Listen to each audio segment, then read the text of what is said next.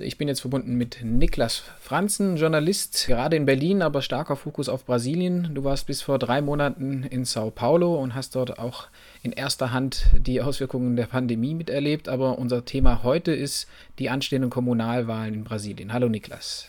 Hi Fabian, grüß dich. Jetzt ist Bolsonaro seit zwei Jahren an der Macht und jetzt kommen diese Kommunalwahlen was würdest du sagen? Äh, taugt das als Zwischenbilanz? Kann man jetzt schon sagen, je nachdem, wie diese Wahlen ausgehen, hat das auch Auswirkungen auf, wie Bolsonaro in der Bevölkerung ankommt oder nicht? Oder ist das einfach ein anderes Blatt? Ähm, ich würde ja bisher eher, hatte ich so den Eindruck, naja, der unterstützt zwar ein paar Kandidaten, aber eigentlich kann man da nicht so viel draus rauslesen. Ist natürlich super komplex. Wie würdest du das einschätzen? Ja, das würde ich halt auch so sehen. Also ich glaube nicht unbedingt, dass der dass die Wahlen, die jetzt am Sonntag stattfinden, unbedingt ein Gradmesser für die Wahlen äh, 22 sind. Also das Wahlgefüge in Brasilien ist einfach sehr, sehr komplex. Also es steh, äh, stehen überhaupt äh, stehen über 5000 BürgermeisterInnen und VizebürgermeisterInnen zur Wahl, äh, fast 60.000 Abgeordnete zur Wahl.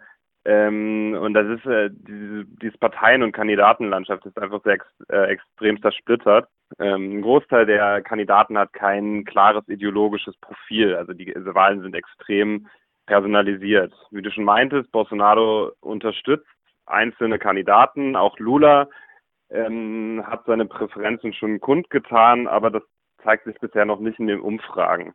Also ich würde sagen, äh, dass, dass ich die Ergebnisse vom Sonntag nicht unbedingt auf die, auf die Wahl äh, in zwei Jahren zurückführen lassen. Was man halt sagen kann, was ich interessant finde, dass es ähm, aber schon sowas wie so eine Radikalisierung stattgefunden hat.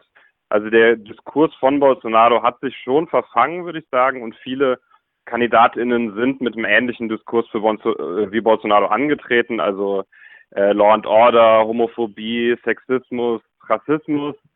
Ähm, und äh, aber das sind auch bei Kandidaten, die nicht ex explizit von Bolsonaro unterstützt werden oder auch Bolsonaro selbst unterstützen. Jetzt hat Bolsonaro ja, ich glaube, gestern oder vorgestern Kandidatinnen offiziell empfohlen. Ich glaube, in einem Social Media Video oder sowas. Äh, ist das in Brasilien normal? Gibt es so eine explizite Unterstützung immer wieder? Oder, ich meine, eben, du hast auch schon gesagt, das Parteiengefüge ist ja sehr, man hat so das Gefühl, Parteien spielen gar keine Rolle. Er hat ja auch selber, ist er für die PSL, glaube ich, gewählt worden, da ist er auch kurz vorher eingetreten, seine achte Partei, ist mittlerweile dort auch schon wieder raus und hat eine neue Allianz Pelo Brasil oder sowas äh, gegründet. Ähm, ist, haben das andere Kandidaten auch gemacht oder konnte man irgendwie bei anderen Kandidaten noch sagen, na gut, äh, der tritt halt für dieselbe Partei an, deswegen hat er eine Unterstützung? Wie, also wie macht das Bolsonaro? Ist doch schon irgendwie seltsam, oder? Ja, auf jeden Fall. Also erstmal zu Bolsonaro, also äh, das stimmt, es ist seine achte Partei. Die Gründung von seiner neuen Partei ist noch nicht komplett durch. Äh, das ist auch interessant, sich das anzugucken, weil ähm, zum Teil gibt es Teile seiner ehemaligen Partei, der PSL, wo Bolsonaro ausgetreten ist, die treu an der Seite von Bolsonaro treten, die auch quasi mit dem Bolsonaro-Ticket jetzt in den Wahlkampf ziehen. Andere äh, machen jetzt fundamental Opposition gegen Bolsonaro, was auch ziemlich interessant ist, dass zum Beispiel Joyce Hasselmann zu, äh, zu nennen, die vor zwei Jahren noch an der Seite von Bolsonaro gestanden hat und jetzt in São Paulo als Gegenkandidatin für Bolsonaro antritt. Also es ist halt alles sehr zersplittert, sehr komplex. Auch andere PolitikerInnen haben aufgerufen, also Lula hat natürlich äh, zur Wahl der PT aufgerufen, auch Ciro Gomez, also der Mitte-Links-Kandidat hat auch äh, aufgerufen zur, zur Wahl der äh, Politiker in der PDT. Äh, das ist insgesamt schon normal, dass das passiert, aber relativ große Auswirkungen äh, kann man in den Umfragen jetzt nicht sehen. Hm. Also wenn es schwierig ist, irgendwie eine Halbzeitbilanz für Bolsonaro daraus abzuleiten, ist es vielleicht doch schon einfacher zu evaluieren, wie sich die Linke aufgestellt hat. Ähm, in diesen Kommunalwahlen. Also ob sie es geschafft haben, sich von dieser Niederlage von vor zwei Jahren in der Präsidentschaftswahl einigermaßen zu erholen, sich jetzt gut aufzustellen, auch irgendwie sich zu koordinieren. Du warst ja, wie gesagt, in Sao Paulo äh, verankert. Äh, wir hatten jetzt schon ein bisschen uns die Umfragen angeguckt. Der PT-Kandidat erhält dort äh, eher niedrige, einstellige Umfragewerte, äh, obwohl die PT ja eigentlich eine feste Größe war in Sao Paulo. Ne? Also Haddad war ja auch äh, Bürgermeister in Sao Paulo bis vor ein paar Jahren, glaube ich. Und so als Arbeiterpartei ist die PT ja eigentlich im Industriezentrum total gut verankert. Äh, was ist da passiert? Wie kann, also wie ist da die Situation? Wie kann es sein, dass dieser PT-Kandidat so abschmiert wird? Ich glaube, das hat zum einen äh, mit dieser Person zu tun. Also Jima Tato heißt der, der war mal Sekretär fürs Transportwesen in São Paulo ist eine relativ blasse und unbekannte Person auch in Brasilien. Also wie gesagt, die Wahlen in Brasilien sind extrem personalisiert und wenn da kein Kandidat antritt, den, den die Leute schon kennen, kann es passieren, dass der so in den Umfragen abschmiert. Ähm, da, dazu kommt noch, dass der Kandidat der ja, linken oder sozialistischen PSOL, also der Partei für Sozialismus und äh, äh, Freiheit, derzeit auch an zweiter Stelle steht. Also man kann sagen, dass sich das äh, extrem ausdifferenziert hat. Die Tendenz ist, dass es schon äh, fast Auflösungserscheinungen bei der PT gibt, also bei der äh, Sozialdemokratischen Arbeiterpartei PT, in vielen anderen Städten gibt es da ganz ähnliche Tendenzen, aber auf der, äh, auf der gleichen Seite sind andere Parteien, andere linke Parteien ähm, äh, spielen jetzt eine größere Rolle als die PT. Also das ist zum einen die äh, PSOL zu nennen, aber auch in einzelnen Städten die äh, PC also die kommunistische Partei von Brasilien. Von dem Namen darf man sich jetzt nicht in die Irre führen lassen, die ist eher sozialdemokratisch ein, äh, äh, eingeschlagen, mit einem sozialdemokratischen Einschlag. Ähm, also ich würde sagen, dass ähm, man nicht von einer Linken sprechen kann. Also das Bild, was sich jetzt gerade zeigt, ist, dass die, äh, dass die PT sich weiter in einem ziemlich starken Sinkflug ähm, befindet, aber man kann das nicht verallgemeinern auch auf andere linke Parteien. Aber so grob kann man fast sagen, äh, die Linke bleibt sich treu und spaltet sich weiterhin auf und versinkt dadurch, äh, läuft Gefahr, dadurch in der Irrelevanz zu versinken, weil es in, auch in Brasilien das System gibt, dass in Städten, die über 200.000 Wahlberechtigte oder Einwohner haben, ich weiß gerade gar nicht, worum es geht, äh, welches die, die entscheidende Zahl ist. Äh, dort gibt es ja eine zweite Runde, wenn niemand der Kandidaten der ersten Runde mehr als 50 Prozent hat. Wie würdest du, hast du da einen Überblick? Sao Paulo hast jetzt gesagt, Bolos ist auf zweitem Platz, aber das ist auch noch nicht ausgemacht, oder? Ähm, genau, aber jetzt erstmal noch äh, zu deiner ersten Frage. Also äh, ja, ich sehe die Tendenz auch und ich sehe die Gefahr auch, dass sich die, äh, dass sich linke Kandidaten, Kandidatinnen die Stimmen gegenseitig wegnehmen. Äh, es gibt einzelne Städte, wo da gibt es einheitliche Kandidaturen, zum Beispiel in Belém oder auch in Porto Alegre, wo äh, Manuela Davila antritt, die äh, bei der letzten Präsidentschaftswahl noch die äh, Vizekandidatin von Haddad gewesen ist. Aber die generelle Tendenz ist, dass in allen Städten verschieden alle linke Parteien eigentlich antreten. Also das beste Beispiel, wie es gerade schief läuft, ist zum Beispiel in äh, Salvador. Da treten zwei linke Kandidatinnen an, die liegen gerade bei sechs Prozent. Und äh, es ist nicht davon ausgegeben, dass eine von den beiden in die Stichwahl kommt. In Rio ist das Bild ganz ähnlich. Da tritt für die PT Benedita da Silva ein. Äh, und so als Mitte-Links-Kandidatin Marta Horscher, die nehmen sich auch gerade die Stimmen weg.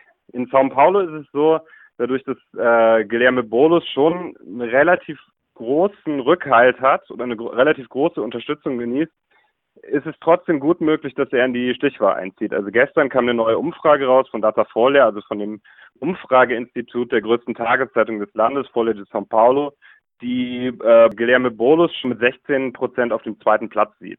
Äh, in Brasilien, äh, wie gesagt, die Wahlen sind extrem personalisiert. Es ist erstmal wichtig, sich Namen aufzubauen, sich erstmal bekannt zu machen.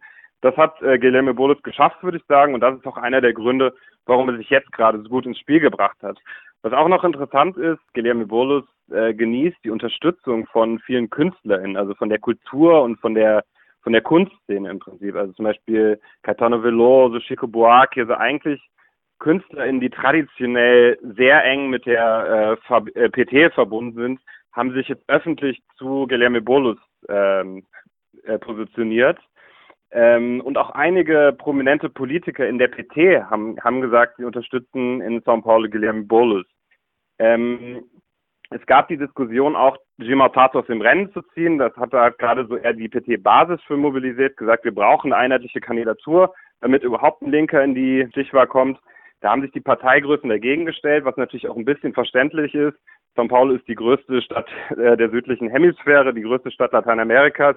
Die PT hat da, äh, ist, äh, das ist eigentlich die, die Wiege der PT und ähm, hat dreimal dort den Bürgermeister gestellt. Also es ist schon auch verständlich, dass die PT sagt, nicht sagt, äh, wir ziehen uns komplett aus unserer aus unserer Hochburg zurück oder ehemaligen Hochburg zurück. Aber es kann halt wirklich sein, dass dass das dazu führen wird, dass äh, eventuell kein linker Kandidat in die Stichwahl einzieht. Ähm, was vielleicht bei Guilherme Bolus noch interessant ist, äh, auch Datafole, also dieses Meinungsforschungsinstitut der Zeitung, hat äh, genau aufgeschlüsselt, wo die einzelnen Kandidaten am meisten Unterstützung genießen. Und ironischerweise hat der wohnungslosen Aktivist, der selbst in der Peripherie sie, äh, lebt, der sich selbst als die Stimme der Armen sieht, Probleme, vor allem die armen Wählerinnen zu mobilisieren. Ähm, also man muss schon noch sagen, dass Guilherme Bolus und seine Partei, die PSOL, eher eine Partei der jüngeren Mittelklasse und Menschen mit einem hohen äh, Bildungsniveau sind und bei Armen einfach nicht, bisher noch nicht so ähm, beliebt sind wie äh, andere KandidatInnen. Das erinnert mich auf jeden Fall so auch so ein bisschen an die Situation im letzten Jahr in Rio. Dort hat der äh, Kandidat der Pistol, Marcelo Freixo, geschafft, im, in die Stichwahl einzuziehen, also vor vier Jahren bei der letzten Wahl. Ähm, und äh, wenn man sich da mal die Wahl, äh, die, am Ende auch die Wahlergebnisse anguckt, Marcelo Freixo hat in Ipanema, hat in Botafogo, hat in Teilen vom Zentrum mit, äh, mit Vorsprung gewonnen, aber in allen armen Vierteln hat der evangelikale Priester äh, Marcelo Crivella gewonnen. Das zeigt vielleicht auch so ein bisschen das Dilemma der Linken, dass sie es halt nicht schaffen, ärmere Bevölkerungsgruppen äh, mit ihrer Politik anzusprechen. Und offensichtlich scheinen die evangelikalen Kirchen weiterhin eine riesige Rolle zu spielen in der äh, Politik. Auch wenn Wahlkampf gerade schwierig ist, ähm, werden weiterhin die Messen und so laufen weiter. Ne? Wie ich gehört habe, sind schon mehr als 20 evangelikale Bischöfe auch an Coronavirus gestorben. Aber ähm, die Propaganda und die großen äh, Assembleas, die laufen alle weiter. Äh, ja, ja, das habe ich auch gehört. Ja, ja, das habe ich auch gehört. Und Bolsonaro hatte sich ja auch ähm, medienwirksam für dieses Weiterlaufen der, der Kirchen eingesetzt, also während der Pandemie. Also das war eine der ersten Forderungen, die Bolsonaro gestellt hatte. Die Kirchen müssen müssen weiter äh, geöffnet bleiben. Und das war eine ganz klare ähm, Ansage auch an seine religiöse und evangelikale Wählerschaft, ja. Gut, dann erstmal danke ich äh, für die Einschätzung bezüglich der Kommunalwahl. Wir haben ja auch ähm, noch mit der Kooperation Brasilien ein kleines äh, Webinar, Cobrinar vor. Ähm, vielleicht können wir darauf einen mini kleinen Ausblick bringen. Wir wollen am 26.11. uns äh, unterhalten zu einem Thema, das du vorgeschlagen hast. Worum wird es da grob gehen? Ja, ich, äh, in diesem Seminar würde ich gerne ein bisschen über Bewegungen sprechen, die am rechten Rand von Bolsonaro mobilisieren und agieren. Also ich werde mich da wahrscheinlich auf drei konkrete Phänomene beziehen. Zum einen die Neonazi-Szene im Süden von Brasilien, vor allen Dingen in Santa Catarina, Paraná und São Paulo. Dann würde ich mir ein äh, Phänomen angucken, was so vor ein paar Monaten aufgekommen ist, nämlich eine Gruppe, die sich die 300 aus Brasilien nennen, ähm, äh, das sind, ist eine Anlehnung an äh, diesen ganz schlimmen Hollywood-Film 300. Ähm, auch ein wichtiger Referenzpunkt für die europäische und vor allen Dingen auch für die deutsche Neonazi- und äh, Neonazi-Szene und auch für die neue Rechte. Da gibt es noch ganz viele Schnittpunkte.